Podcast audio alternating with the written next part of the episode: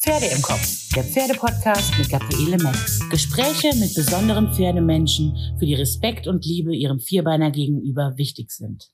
Hallo ihr Lieben, herzlich willkommen zu meinem Podcast Pferde im Kopf und heute habe ich wieder einen besonderen Pferdemenschen für euch ins Studio eingeladen. Ja, und er, er liebt die größten Pferde der Welt. 2,20 Meter Widerristhöhe und 1520 Kilogramm Gewicht. Diesen Rekord hält das größte bislang bekannte Shire Horse der Welt, Samson. Ein Mitte des 19. Jahrhunderts in England geborener Wallach, den man auch Mammut nannte. Obwohl längst nicht alle Shires rekordverdächtige Ausmaße verkörpern, sind sie schwer beeindruckend und zudem von überaus sanftem Gemüt, weshalb man sie auch Gentle Giants nennt. Nicht nur in England, sondern auch hier in Deutschland gibt es Fans, der freundlichen Riesen. Rechtsanwalt Thorsten Timm ist einer davon. Seit mehr als zwei Jahrzehnten lebt er mit Shire Horses und kann sich ein Leben ohne einen Gentle Giant an seiner Seite nur schwer vorstellen. Heute ist er bei mir zu Gast und ich brenne darauf, mehr über seine außergewöhnliche Leidenschaft zu erfahren. Hallo Thorsten, herzlich willkommen hier im Studio. Ich freue mich, dass du da bist. Hallo Gabi, ich freue mich auch sehr, hier zu sein. Thorsten, kannst du dich noch an den Moment erinnern, als du zum ersten Mal im Leben einen Shirehorse gesehen hast? Kann ich. Eigentlich erstmal in einem Buch, da fand ich die schon toll. Da stand aber irgendwie ausgestorbene Rasse und äh, kaum zu sehen. Und dann war es in einem Reiturlaub. Ich war ja reitverrückt, wie eine 14-Jährige, sage ich mal. Ein bisschen spät angefangen. Late Starter to Horses, sagten Engländer. Aber da sah ich dann live eins auf der Weide stehen. Das war auch ein Gast mit einem Pferd also im Shire. Da durfte ich dann drauf. Dann war alles klar, jetzt äh, brauche ich selber noch schneller ein Pferd und es muss, muss und soll ein Shire sein. Und Thorsten, wann fiel denn dann die Entscheidung, endgültig selbst ein Shire Horse zu erwerben? Ja, ab dieser Sekunde, die ich gerade beschrieben habe, wo es mich dann getroffen hat wie so ein Blitz, als ich dieses Pferdchen sah im Urlaub, ähm, habe ich sofort Kontakt aufgenommen mit dem deutschen Shirehouse-Verein, mit der englischen Society, habe gesucht in Holland, in Deutschland und war dann auf der größten Show der Welt, die ist einmal im Jahr in England. Und das war irgendwie so nicht geplant, aber da habe ich sofort den äh, nationalen Reservesieger der Hengste gekauft und bis heute bin ich mit dem Eigentümer, Züchter äh, und der ganzen Familie äh, eng befreundet und beziehe meine Pferde, also ich hatte schon einige, immer Hengste, immer über diese englischen Freunde, die es wirklich drauf haben und mich mit bestem Material versorgen. Ja, und war es denn schwierig, so als Deutscher, als Neueinsteiger in diese sehr spezielle Szene, ein Shire Horse zu bekommen? Wollten die das an dich verkaufen? Also der Moment in England damals, 1999, auf der sogenannten Spring Show, ja, die waren äh, einverstanden, das einem Deutschen zu verkaufen. Das wurde sogar da über Mikrofon da groß verkündet, weil eigentlich soll man die besten Pferde äh, nicht ins Ausland äh, verkaufen. Und das war der Reservesieger äh, der Hengste. Also das war schon National Champion. Und sie haben es einfach gemacht. Und seitdem sind wir befreundet, weil wir viel Kontakt hatten, äh, auch in Bezug auf die anderen Pferde, die gefolgt sind. Ein Riesenpferd braucht ja auch ein spezielles Umfeld und besonderes Equipment. XXL Box, XXL Hufeisen, XXL Halfter. Bekommt man sowas eigentlich hier in Deutschland? Ja, also Shire sind speziell, es ist wirklich alles größer und ähm, das kriegt man in Deutschland äh, schlecht. Also, aber es gibt so einen Horse Shop, äh, verschiedene Leute haben verschiedene Kanäle. Äh, am besten kriegt man das Material aus England. Und allerdings, wenn man in Deutschland mit einem Shire auftaucht, die Leute gucken alle ein bisschen komisch, sagen, Mensch, was das denn? Das ist nur so ein olles Arbeitspferd. In Wirklichkeit, glaube ich, finden die den doch ganz toll, weil die sind eben äh, schon mehr als nur das Arbeitspferd, was es üblicherweise ist in England, das klassische Arbeitspferd. Aber wenn sie dann mal so ein Shire Live sehen, finden sie den, glaube ich, doch ganz schick. Und wissen nicht genau, was davon halten sollen, weil das klassische Reitpferd ist es eben nicht. Und du sprachst von den großen Hufeisen. Wie groß ist denn so ein Hufeisen von einem Shire Horse? Wie muss ich mir das vorstellen? Hat das so die Größe von einer Pizza bei meinem Lieblingsitaliener? Also, liebe Gabi, wie du eben meintest, äh, 2,20 Meter, das sind Ausreißer, ja. Die meisten, äh, ich bleib mal bei Hengsten, guten Hengste sind ja über 1,80 Stockmaß sollten sie haben, vielleicht bis 1,90. Alles andere ist sind wirkliche Ausnahmen und dann insgesamt auch äh, nicht stimmig meistens im ganzen Gebäude des Pferdes. Und die Füße sind verschieden groß. Äh, das ist wirklich so. Also das kann der Durchmesser dieses Hufs und des Eisens dann könnte 25 Zentimeter bis so, so ein Schullineal, was man so kennt, 30 Zentimeter durchaus möglich. Da braucht man wirklich spezielles äh, Equipment. Man muss einen Schmied finden, der das macht. Üblicherweise Kaltblüter gibt's weniger in Deutschland und die können und wollen das dann auch nicht machen, weil sie es auch nicht jeden Tag machen da. Das ist schwer, da einen vernünftigen Schmied zu finden und die meisten Shire brauchen einen Beschlag, wenn man sie nicht nur auf der Wiese stehen hat, weil die recht flach stehen, äh, die Hufe, da ist eben alles etwas anders. Die brauchen Eisen und das ist nicht einfach. Ein besonders großes Hufeisen bringt ja wahrscheinlich auch besonders viel Glück im Leben und ähm, ja, was außer Frage steht, Shire Horses sind wunderbar anzuschauen. Aber kann ich so einen Riesen eigentlich überhaupt auch reiten? Also ich und meine Freunde, äh, wir sind ja ein ganzer Haufen Leute hier mit Shiren, die aktiv was mit denen machen, die also nicht nur auf der Wiese stehen haben, züchten auch. Äh, allerdings kann man die reiten. Das sind ja hochbeinige Kaltblutpferde, die äh, so rumpfig gar nicht sind. Also man sitzt auch nicht Spagat auf denen. Äh, da ist mancher Huffy äh, vom Leibe her, also tonniger, sage ich mal, als ein Shire. Und durch diese langen Beine sind die in der Tat äh, vergleichbar mit Friesen. Die haben auch diese hohe Knieaktion, sind auch verwandt mit Friesen in gewisser Weise. Also die kann man durchaus reiten. Ist kein Reitpferd, aber man kann sie schön reiten. Besser als die üblichen ganz schweren, kurzbeinigen Kaltblut.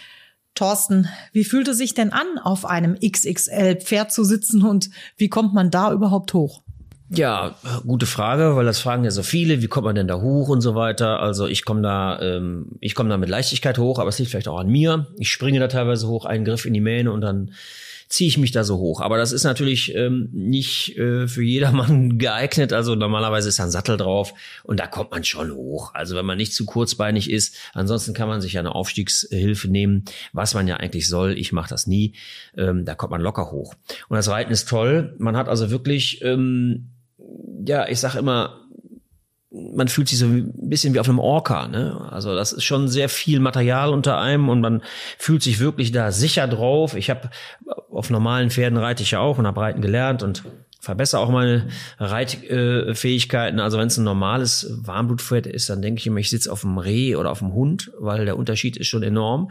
Man hat viel vor sich, also viel Schulter und Hals und ähm, man sitzt höher, ganz klar. Also man sitzt wirklich ein Stück höher und das kommt einem so, wenn einem Höhe suspekt vorkommt, auch dann so ein bisschen unheimlicher vor. Das ist schon so. Und die Bewegung ist toll, die ist größer langsamer in der Regel auch und ähm, ja, ist halt ein irres Gefühl, auf so einem riesen behaarten Fabelwesen zu sitzen, was einen so durch die Welt trägt. Das ist schon.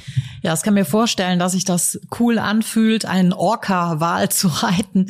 Ähm, aber es sieht natürlich auch spektakulär aus. Wie reagieren denn Spaziergänger, wenn du auf deinem Orca Shire Horse vorbeireitest?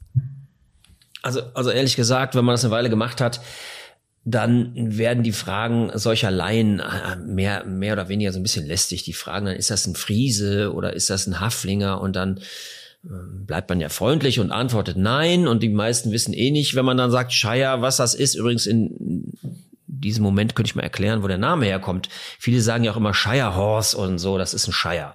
Kein Engländer sagt, äh, I show you my Shire Horse. Die sagen Shire. Und Shire kommt eben äh, daher, dass die in den sogenannten Midlands gezüchtet wurden, also Yorkshire, New Hampshire. Die Endung von New Hampshire zum Beispiel wird dann nicht Shire, sondern Shire ausgesprochen. Also äh, relativ banal. Und ja, die Leute reagieren natürlich drauf. Ne? Pferde auch, Menschen auch. Es sieht äh, größer aus, es hat viel Haare an den Füßen. Und es ist schon irgendwie was anderes für jeden. Ne? Und wie sieht das denn mit den Artgenossen aus? Wie reagieren andere Pferde, Ponys, die vielleicht einen Meter kleiner sind als dein Pferd, wenn die euch erblicken? Also Ponys sind ja kackfrech, wie jeder weiß. Denen ist das ziemlich egal. Ne? Und, und Pferde reagieren auf Pferde ja komischerweise unterschiedlich. Und äh, zum Beispiel auf Ponys reagieren ja, ich sag mal, normale Pferde auch teilweise mit Abneigung und Angst. Also da gibt's solche und solche, das kann man nicht verallgemeinern. Pferde sind ja alle groß eigentlich. Und so ein Shire ist ja auch kein Elefant. Also der ist ein Stück größer. Und wahrscheinlich sind es auch die Behänge, die sogenannten Kötenbehänge, die Engländer nennen das Feathers, also Federn, äh, an den Beinen, die so ein bisschen für, äh, ja, fremde Optik sorgen und dann äh, auch Angst auslösen bei Pferden. Das gibt's durchaus, ja. Jetzt sind Shire Horses ja richtig groß und ähm, da könnte man meinen, die brauchen auch wahnsinnig viel zu fressen, um diesen Körper zu nähren. Äh, wie schaut denn das aus? Fressen die auch extrem viel? Ja, machen sie. Also Kaltblüter äh, sind ja eh mehr auf Raufutter äh, ähm, aus und die sollte man auch nicht mit dem üblichen Hafer und dem üblichen Pferdefutter für Warmblutpferde füttern, sonst äh, gibt's Probleme, Hautprobleme aller Art. Und ja, die fressen mehr. Die fressen einfach von allem viel mehr. Und wenn man die, wie ich, auch für Shows äh, füttert, muss man die mit speziellem Futter auch noch auffüttern. Das kriegt man eigentlich auch nur aus England, beziehungsweise muss wissen, wie man das sich hier mischt. Alles nicht ganz so einfach. Wie viel Kilogramm Heu verdrückt ein Scheier denn pro Tag? Gabi, das sind alles schwere Fragen. Das hängt davon ab, ob er auf der Wiese steht oder nicht auf der Wiese steht. Also, wenn er auf der Wiese frisst im Sommer, dann braucht er mindestens ein Heunetz voll mit bis zu 30 Kilo. Das geht locker noch in ihn rein und sein Lieblingsfutter sowieso immer. Trinken auch viel mehr. Ganz wichtig. Da muss man gucken, ob die gewohnt sind, aus der Tränke zu trinken, aus der automatischen oder mehr aus so einer großen, aus so einem Bottich.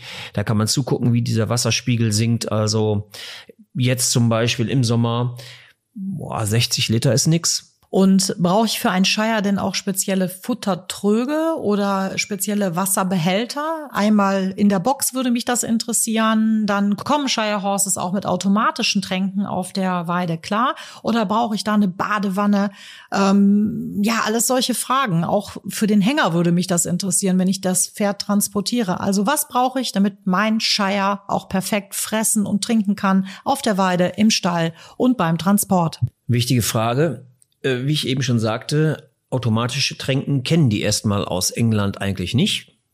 Wir holen uns ja unsere tollen Pferdchen immer direkt aus England. Da gibt's eben die besten, das ist einfach so.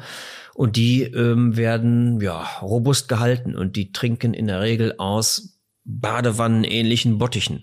Und wenn man die dran gewöhnen möchte, an automatische Tränken hier äh, ist das mit mit sehr viel Vorsicht und äh, ja sorgsam äh, zu kontrollieren, weil die trinken dann teilweise nicht genug und dann kriegen sie eine Kolik. Also leichter und besser wäre es, wenn die wirklich ihren ihr, ihr großes Maul, was teilweise in so eine kleine Tränke, die man so kaufen kann, gar nicht reinpasst, äh, in richtig schönen Bottich tauchen können. Und äh, für die ist das, glaube ich, so, als müssten wir alles, wenn wir richtig Durst haben, durch so einen dünnen Strohhalm trinken. Das finden die auch nicht gut. Die wollen einfach den Kopf eintauchen und saufen, wie man so schön sagt. Ne? Das äh, mit dem Hänger kann ich vielleicht noch äh, erklären. Da braucht man mit Sicherheit äh, einen Hänger, der mehr Raum hat und auch das Gewicht trägt. Oftmals will man ja auch zwei äh, transportieren. Spezielle Hänger sind erforderlich und die müssen höher sein, insbesondere damit die mit ihren Ohren und ihrem Kopf nicht an die Decke stoßen und dann da Abneigungen gegen dieses Transportgerät entwickeln. Das sind ja schon mal spannende Infos. Ähm, Nochmal kurz zum Futtertrog. Wie sollte der denn sein bei einem Shire Horse? Das hängt davon ab, ob man wirklich zufüttern will oder nicht. Die sind mit Raufutter eigentlich gut bedient, wenn sie wirklich Weide kriegen und auch gutes und genug Heu haben. Das reicht eigentlich. Ähm, Kraftfutter brauchen die nicht. Wenn man dieses spezielle Futter, was die Engländer äh, benutzen, die ja, auf Shows gehen und die dann ein bisschen auffüttern wollen, das ist ein Futter, was nass gefüttert werden muss. Das ist schwierig. Da muss man irgendwas haben äh, äh von einer Größe, die es eigentlich nicht zu kaufen gibt. Also mein Shire, der wird aus, ja, das ist so, gibt's im Gartencenter irgendwelche Laubsammelkörbe. Äh, und der ist, äh, muss man ein bisschen basteln. Der ist an die Wand ähm, gebastelt und äh, da passen so 50, 60 Liter rein. Das ist natürlich nicht bis oben hin voll dann das Ganze, aber das ist ja mit Wasser und ein bisschen Öl alles vermischt. Ist auch Sauerei, ist auch Arbeit, muss man äh, wirklich Lust äh, zu haben, das zu machen. Und es ist alles ein bisschen speziell. Anders geht's nicht. Ja, alles scheint speziell zu sein, wenn es um Shires geht. Sind denn auch die Menschen speziell, die dahinter stehen? Haben Halter von Shire Horses eine spezielle Persönlichkeit? Ja, wenn man so sagt, Frauen sind anders als Männer, dann sind es vielleicht mal ein bisschen mehr Männer als so mittlerweile in der üblichen Reitszene sind ja viele Mädels, was ja auch sehr gut ist. Da sind mehr Männer dabei, weil Kaltblutpferde, glaube ich, mm, ja, sind attraktiv für Männer. irgendwie aus welchen Gründen auch immer etwas mehr, weil die vielleicht Power und Kraft ausstrahlen und es gibt auch mehr Fahrer in der Szene, also Pferdefahrer. In der Szene sind eh auch mehr Männer unterwegs. Die werden also geritten und gefahren äh, und eben auch oft gefahren. Ist ja eigentlich auch ein Fahrpferd, ist ein Arbeitspferd. Da kommt es eigentlich her. Also die Leute, die ich kenne, ja, das sind natürlich meine Freunde. Ich finde die toll. Andere finden die vielleicht ein bisschen verrückt. Es ist schon alles ein bisschen außergewöhnlich. Ähm, aber wir machen auch aktiv viel mit den Pferden. Wir sind auf Messen in Dortmund, in Hannover, überall und reiten mit denen auch äh, durch brennende Hänger und machen Spielchen und also sind sehr aktiv mit den Pferden. Und das sind Leute, ja, das ist so ein bisschen wie eine Zirkustruppe, kann man sagen, äh, wobei ich das äh, positiv meine. Ist ein bisschen außergewöhnlich. Wir sind nicht in der normalen äh, Turnierszene anzutreffen. Hätten wir gar keine Chance natürlich auch. Das sind weder Springpferde noch sind es äh, wirklich Turnierpferde im Sinne der FN. Ähm, es gibt in England Reitturniere natürlich, aber hier in Deutschland gibt es Reitturniere nur für Shire gibt's eben nicht. Du sprichst gerade England an, das Heimatland der Shires, und da gibt es ja traditionelle Shows. Und ich weiß, dass du einen großen Faible dafür hast, mal fürs Wochenende rüberzufahren oder zu fliegen und solch eine traditionelle Shire-Show zu besuchen. Bring uns die Bilder bitte mal in die Köpfe. Was für Menschen sind dort? Was für ein Event ist das? Ich stelle mir das wahnsinnig urig vor. Ja, es ist schon mal England, my second home, wie ich es immer nenne, weil ich jetzt schon oft da war und mich da auch wohlfühle. Die meisten Shows sind also Open Air. Das hat äh, zur Folge, dass es auch schon mal regnen kann, aber da sind die Engländer knallhart. Die haben vernünftige Klamotten an und das geht alles. Und kurz danach kommt auch wieder die Sonne raus. Ähm, ja, es sind Agriculture Shows, alles ein bisschen kernig und die Leute auch. Und das ist ja das englische Kaltblut, das Shire Horse was übrigens auch äh, mit dem Königshaus äh, in gewisser Weise verbunden ist. Also nicht nur die Drum Horses, die immer bei den Paraden sind, sind Shire oder eingekreuzte Shire, sondern auch die Princess Anne ist Schirmherrin äh, der englischen Shire Society die dann auch schon mal auf der National Show oder mit dem Hubschrauber äh, eingeflogen wird und Preise verteilt und so weiter. Also für die Engländer ist das eine ganz wichtige Sache. Und man sieht dann da die besten Pferde der Welt, äh, die dann da antreten. Das sind ja Zuchtshows wobei auch gerittene und gefahrene Wettbewerbe mit sechs Spännern, vier Spännern und alle möglichen stattfinden und die auch mittlerweile gut geritten werden von den Engländern. Äh, also früher war es da einfach, äh, mal in der Riding Class, äh, Dressage oder sonst was einen Preis mit nach Hause zu bringen. Jetzt werden da immer mehr geritten und immer besser geritten. Also das sieht auch schon gut aus, lässt sich sehen.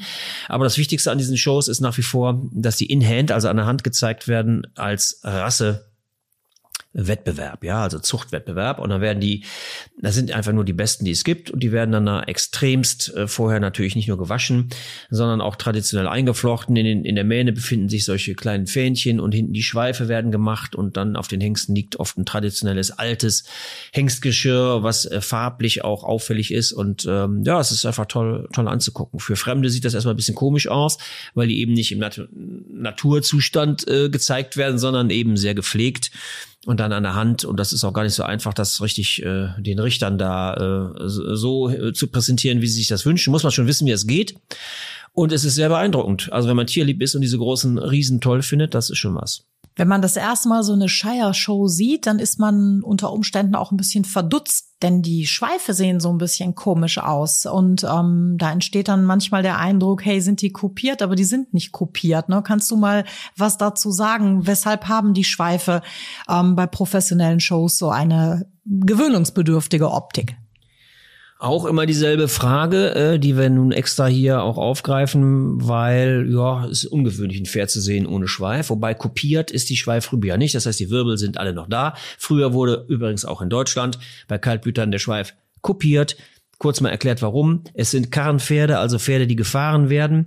Äh, wer ein bisschen Ahnung hat, der weiß, man sitzt dahinter auf dem Kutschbock und hat die Leine in der Hand oder die Leinen in der Hand und mehr hat man eben nicht, um so ein Pferd ähm, ja im Zaum zu halten, um mal beim Thema zu bleiben, auch ähm, hat man äh, nicht also die Einwirkung der Schenkel und des Kreuzes, was man so hat, wenn man im Pferd sitzt, sondern eigentlich nur neben der, der Fahrpeitsche noch diese Leinen. Und das Pferd, was äh, vielleicht mit dem Schweif Fliegen vertreiben will oder einfach nur den Schweif hin und her bewegt, kann, so nennt sich das, die Leine fangen. Und äh, also mit dem Schweif zumindest eine der Leinen des Kutschers erwischen und was dann passiert ist ein Reflex, das Pferd klemmt dann die Schweifrübe ein, also zwischen den Backen und dann ist die Leine damit eingeklemmt und die kriegt man nicht raus. Umso mehr man dann dran zieht und zerrt, umso mehr klemmt das Pferd seinen Schweif ein sozusagen. Und dann ist die Lenkung weg. Das ist brandgefährlich. Äh, ob da auf dem Acker äh, der Acker äh, plötzlich eine Furche äh, kriegt, die er nicht haben soll, äh, die der Bauer nicht haben will, oder ob man im Straßenverkehr auf einmal in Graben fährt. Deswegen wurden nicht nur die Haare, also das Schweifhaar, das Rosshaar gekürzt oder abgeschnitten, sondern sogar früher die Wirbel gekürzt. Das wird jetzt immer noch praktiziert in Holland und in Belgien, teilweise in Frankreich. In Deutschland ist es verboten, in England ist es auch verboten. Was aber immer noch machen, weil es Tradition ist, ist, die Schweifrübe wird also rasiert. Da werden Haare, äh, noch eine ganze Menge werden belassen, aber ähm, die Wirbelsäule, so wie sie endet, es sieht dann für Leute, die es noch nie gesehen haben, ungewöhnlich aus, also wie, wie, ganz, wie beim Hund dann eben auch sozusagen. So eine Rute ist es da der Schweif, der ist dann rasiert. Ähm, sind noch genug Haare da drüber und die werden dann eingeflochten, hochgebunden und äh, sieht dann auch toll aus. Man gewöhnt sich an den Anblick.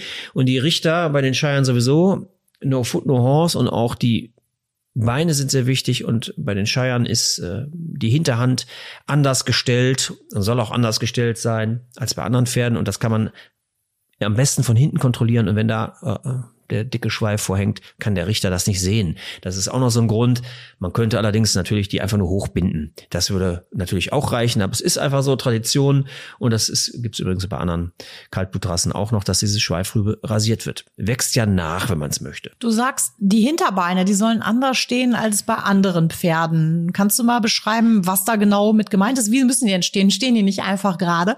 Ja, ja, gerade schon, aber die Sprunggelenke hinten, die sollen zusammen sein sein. Also nicht kuhhässig. Kuhhässig wäre ja wie so ein X, dass äh, die Sprunggelenke sich treffen und dann unten wieder auseinandergehen, äh, das untere Röhrbein. So ist es nicht.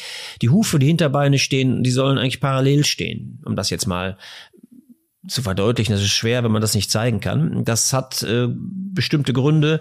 Äh, so soll angeblich die Hinterhand besser Last aufnehmen können und es ist ja ein Zugpferd, ein schweres mit schweren Lasten und das soll also Vorteile bringen und das ist Tradition. Die sollen hinten sehr eng quasi stehen. Die Pflege des Shire Horses, ähm, die bringt ja auch gewisse Ansprüche mit sich. Du sprachst vorhin über die Feathers, diese Kötenbehänger, diese dicken weißen Puschel, die so wunderbar aussehen, wenn sie dahin traben. Wie kriegt man die denn so strahlend weiß? Hast du da einen Tipp für uns Schimmelreiter? Ja, für die Schimmelreiter. Die Schimmelreiter, ja, die wissen meistens, wie sie ihr Pferdchen äh, sauber kriegen, weil es ist ja komplett weiß. Bei uns ins Wassenglück nur, äh, wenn man das hat, viermal weiß, die die Kötenbehänge, die allerdings auch, das geht meistens bis übers Knie, ist der falsche Ausdruck, also Vorderfuß, Wurzelgelenk und hinten Sprunggelenk. Äh, also der, der, der beste Trick ist, äh, sie erst gar nicht so dreckig werden zu lassen. Das heißt, äh, wenn die in der Boxenhaltung sich befinden oder auch im Winter noch mehr drin sind und dann viel liegen und die, der Boden ist schlecht eingestreut und dreckig, Urin und Kot, dann geht das kennt jeder, das farblich in die Behänge und das kriegt man eigentlich gar nicht raus. Dann sind die so schön orange. Ähm, also gibt's äh, Tricks. Erstmal muss der Boden äh, sauber sein. Eigentlich sollte man Scheier auch nicht auf Stroh halten wegen äh, Milbengefahr, also Mauke, sondern Späne oder andere Anstreu Einstreumöglichkeiten, aber eben nicht Stroh. Und das muss eben sauber und trocken gehalten werden. Und was man machen kann, damit da sich nichts in diese Haarstruktur einarbeitet, ist, die regelmäßig zu ölen. Dann ist das wie äh, gesättigt und stößt den Dreck ab. Äh, mit Waschen kann man nicht viel machen und viel Waschen ist schlecht für die Haut. Das ist alles ähm, nicht das äh, die Lösung. Ähm, ab und zu mal waschen, wenn überhaupt kalt Wasser, warm Wasser, nicht zu viel, nicht zu heiß und mit wenig Shampoo. Also richtig verdreckte äh, Behänge kriegt man auch mit Waschen dann letztendlich nicht sauber. Shire sind ja beeindruckend groß, Thorsten, und heißen auch Gentle Giants. Ähm, ist es jetzt so, dass sie wirklich auch so freundlich vom Wesen sind, dass ich dieses Kraftpaket problemlos handeln kann? Oder gibt es da durchaus auch mal ja, eigenwilligere Persönlichkeiten? Und wenn ja, wie gehe ich denn damit um, wenn mir fast 1000 Kilo Pferd ähm, eine Frage stellen, die ich in dem Moment vielleicht nicht beantworten kann? Ja, Gabi, ganz wichtige Frage. Also ich meine, jedes Pferd äh, ist und bleibt Pferd, ist Fluchttier und erschrickt sich mal und geht durch und dann ist jedes Pferd gefährlich, weil alle Pferde sind deutlich größer als wir und kräftiger und schwerer. Bei Scheiern ist es in der Tat so, die sind noch eine ganze Ecke schwerer. Die wiegen bis zu einer Tonne und die kann man mal, wenn so ein Scheier als Beispiel, man führt es zur Weide und auf dem Weg dahin ist schon Gras. Und er ist nicht richtig erzogen und der will dann zum Gras und reißt äh, den Kopf runter. Das hält man nicht. Beim normalen, ich sag mal, einem kleinen Spanier, Friesen oder einem Warmblut, da kann ich zumindest gegenhalten und den Hals bewegen. So macht man direkt einen Körper nach unten mit, wenn man da nicht aufpasst. Also das klappt nicht. Das ist schon anders. Da muss man wirklich äh, dran denken. Ich habe ja sowieso dann immer einen Hengst. Ein Hengst ist sowieso anders. Ich kann jetzt hier keinen Vortrag über den Unterschied zwischen Hengst und Wallach und Stute auch noch äh, halten, aber die sind ähm, noch spezieller. Das heißt, man sollte schon wissen, man sollte ein bisschen Erfahrung mit Pferden haben. Also sich als Anfänger ein Pferd zu kaufen, und dann direkt ein Shire. Übrigens, ich habe das gemacht, aber das hat äh, irgendwie funktioniert. Aber das sollte man vielleicht äh, tunlichst unterlassen. Die sind, äh, die sind zwar, äh, ja, sind die wirklich irgendwie phlegmatischer als andere Kaltblüter an sich, vielleicht ein bisschen. Aber Kaltblüter, das weiß man ja, wer sich auskennt, das gilt für alle Kaltblüter, die sind sehr sensibel, können einem auch äh, sehr äh, übel nehmen, einige Sachen und sind sehr stur. Und wenn die irgendwas dann nicht wollen oder doch wollen und auch gerade bei Hengsten, dann machen die das und dann wird's gefährlich. Also da muss man, das gilt aber auch für alle Pferde. Und wenn so, wenn so ein Pferd sich auf der Stallgasse mal umdreht, der macht ja nur einen Schritt, dann hat er schon viel mehr äh, Strecke hinter sich und rammt einen so weg, ähm, dann fliegt man da durch die Stallgasse also äh, Obacht kann ich nur sagen, aufpassen. Man sollte ein bisschen Ahnung haben, äh, wie man mit so einem Pferd äh, umgeht und man kann das nicht einfach so halfterführig, äh, wie manch anderes Warmblut ist, am Halfter am Kopf packen und dann irgendwo hinführen. Der reißt einmal den Kopf zur Seite, dann ist er frei. Also grundsätzlich immer am Strick und auch mit Abstand und Vorsicht und muss halt richtig erzogen werden. Pferdesprache lernen, das ist wichtig. Welche Voraussetzungen muss ich denn mitbringen, wenn ich mir ein Shire kaufen möchte, damit aus dem Traum kein Albtraum wird? Ja, welche Voraussetzungen? Also männlich, weiblich ist egal. Äh, Größe ist eigentlich auch egal. Ich kenne genug äh, kleine Mädels, die ganz gut klarkommen mit großen Pferden bei uns in der Truppe. Das ist also mit Körpergröße und äh, Kraft eh nicht zu bewältigen, wie ich eben schon sagte. Man muss, man sollte Ahnung von Pferden haben. Jeder, der sich ein Pferd kauft, egal was für ein Pferd, sollte eigentlich, so habe ich es auch gemacht, erstmal vielleicht sogar drei Jahre lang Reitunterricht nehmen, auf verschiedensten Pferden sitzen, verschiedene Szenerien kennenlernen, ruhig auch Reitabzeichen, Fahrabzeichen, welche Art auch immer machen, dass auch einer mal drauf guckt von, ne, von außen und sagt, Mensch, du kannst das aber auch wirklich, und da sind ja so Wettbewerbe und Reitabzeichen, welche Art auch immer ganz gut, weil sich selber da äh, alleine äh, auf dem Platz oder auf der Wiese Reiten beizubringen oder man nichts gegen Reitlehrer, aber oft ist es ja dann der Kumpel, die Freundin, die können es ein bisschen besser und die meinen dann Unterricht erteilen zu können, das halte ich für nicht in Ordnung, auch dem Pferd gegenüber. Man sollte erstmal richtig sehen, äh, wie das funktioniert und noch mal ein paar Bücher lesen und nicht einfach nur so im Reitstall gucken und denken, so ist das hier richtig, weil das hier so ist. Äh, es ist oftmals nicht richtig, fängt mit der falschen Haltung an. Also man hat eine große Verantwortung für ein, für ein großes Tier und ähm, bringt sich selber auch in Gefahr. Äh, das sollte man also auch sich selbst zuliebe machen, wenn man sich nicht ein bisschen damit beschäftigt, was ist denn das überhaupt für ein Tier? Was sind die Bedürfnisse? Wie funktioniert das? Und äh, wie versteht der mich und wie verstehe ich den? Thorsten Hunden sagt man ja nach, dass sie enorm den Flirtfaktor beflügeln. Wie ist das mit einem Shirehorse? Ja, jetzt hast du mich erwischt, Gabi. Jetzt, äh, wenn ich die Wahrheit sage, habe ich ja Shire nur, damit ich besser flirten äh, kann oder äh, solche Gelegenheiten erwische. Nein, nein, nein. Also ich glaube, beim Hund funktioniert das besser, weil die meisten, äh, die einen dann mit so einem Pferd sehen oder auf so einem Pferd, die trauen sich irgendwie gar nicht so näher ran und wissen auch gar nicht, was sie dazu sagen sollen. Und äh, dann kommen, wie gesagt, so komische Fragen, ist das denn Friese? Und wenn das Mädchen dann, äh, ja, so für mich eine potenzielle äh, Reitfreundin sein könnte, dann gebe ich auch vernünftige Antworten. Ansonsten wäre ich dann auch schon mal blöd, weil ich die Frage nicht mehr hören kann. Aber ja, ich, äh, ich bin freundlich zu netten Mädels, die mich fragen, ja, ja. Und Thorsten, wenn du nicht gerade mit deinem Shirehorse auf Frauenfang bist, was machst du sonst so im Leben? Ja, ansonsten, was vielleicht auch wichtig ist zu sagen, äh, so, wenn man sich Hunde oder Tiere anschafft, ich finde, man sollte tierlieb sein. Das wollte ich nochmal loswerden.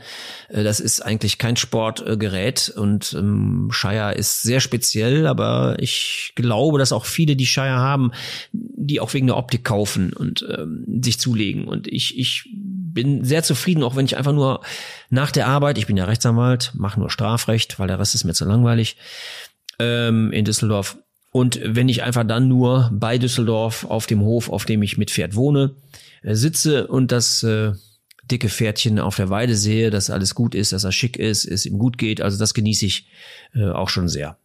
Ja, Thorsten, ein herzliches Dankeschön für dieses wirklich spannende, interessante und auch spaßige Gespräch. Also mir hat es Riesenfreude gemacht und ähm, ich hoffe auch ihr hattet Freude an diesem Podcast und habt ganz viel dazugelernt über Shire Horses und interessiert euch vielleicht auch dafür.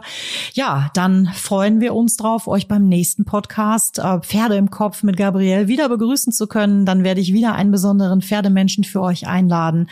Und wenn euch dieser Podcast gefällt, dann teilt ihn, liked uns, bleibt uns treu. Ich freue mich auf euch.